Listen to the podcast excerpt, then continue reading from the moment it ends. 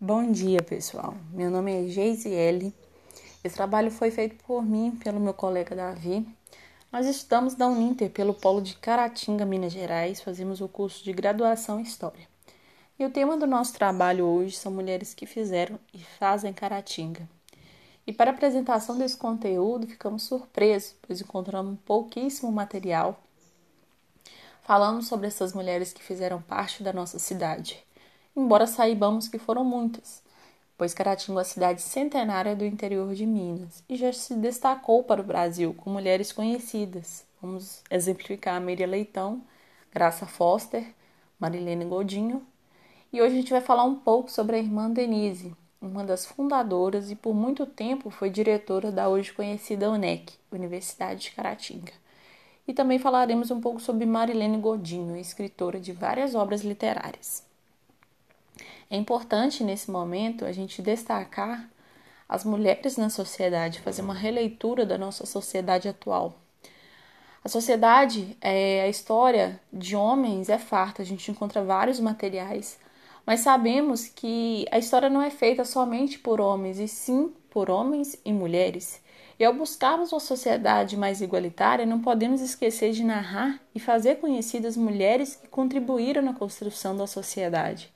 Ficamos tristes ao perceber que algo tão relevante às vezes passa despercebido pelo nosso dia a dia. Então a gente vai falar um pouco sobre a trajetória tanto da irmã Denise quanto da Marilene Pereira Godinho Soares. A irmã Denise, como citada anteriormente, o nome dela é Maria da Glória de Sá.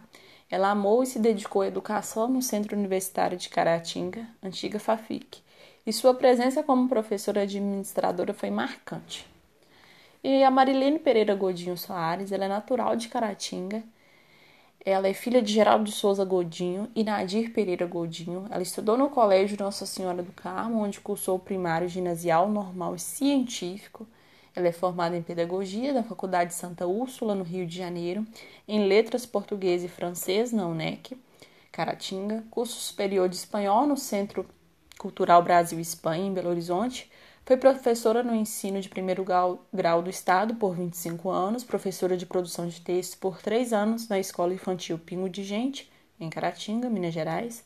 Foi diretora municipal da Cultura na gestão de Dr. Eduardo Dalidier Pereira, professora de Educação Artística na Escola Estadual Alberto Azevedo, em Apim. E onde a gente encontra a memória dessas mulheres na nossa cidade? A irmã Denise, ela é reconhecida né, deu-se o nome no Hospital Irmã Denise, no Casu, que é o Centro de Assistência à Saúde, e a Marilene Godinho pertence à Academia Feminina Mineira de Letras e à Academia Caratinguense de Letras.